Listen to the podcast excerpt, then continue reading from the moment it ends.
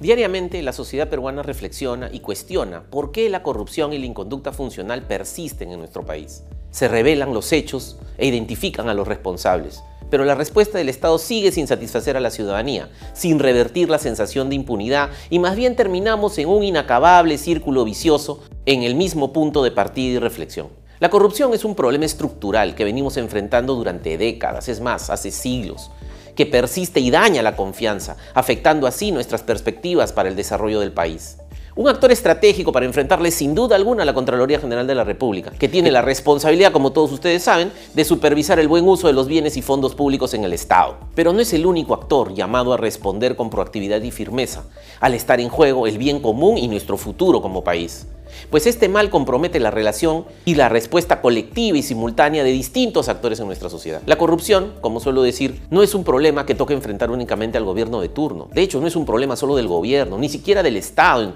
sino de toda la sociedad en su conjunto. Como lo hemos señalado en diversos foros, únicamente encontraremos una vacuna efectiva contra este virus estructural que socava los cimientos de nuestra nación en la medida que impulsemos a que el ecosistema de control en la sociedad funcione. Un ecosistema integrado por actores enfocados en cuidar y brindar las garantías para enfrentar la corrupción efectivamente, que funcione de manera cohesionada y simultánea como tal, y no como un sistema débil e individual que nos llevará sin duda alguna a la impunidad. Para hacerlo viable debemos convocar e impulsar la activación integral del control público que compromete, además de la Contraloría General de la República, al Congreso de la República, al Poder Ejecutivo, a los gobiernos regionales y locales, al Poder Judicial, al Ministerio Público, a la Procuraduría General del Estado y a la Defensoría del Pueblo, pero también a la sociedad civil con el control social y al compliance en el sector privado, así como a la academia y a los medios de comunicación. Todos debemos asumir esta tarea de largo aliento de manera comprometida, siguiendo valores y objetivos esenciales como lo es hoy la lucha contra la corrupción que impulsa la Contraloría. Este ecosistema de control somos todos y solo firmes y unidos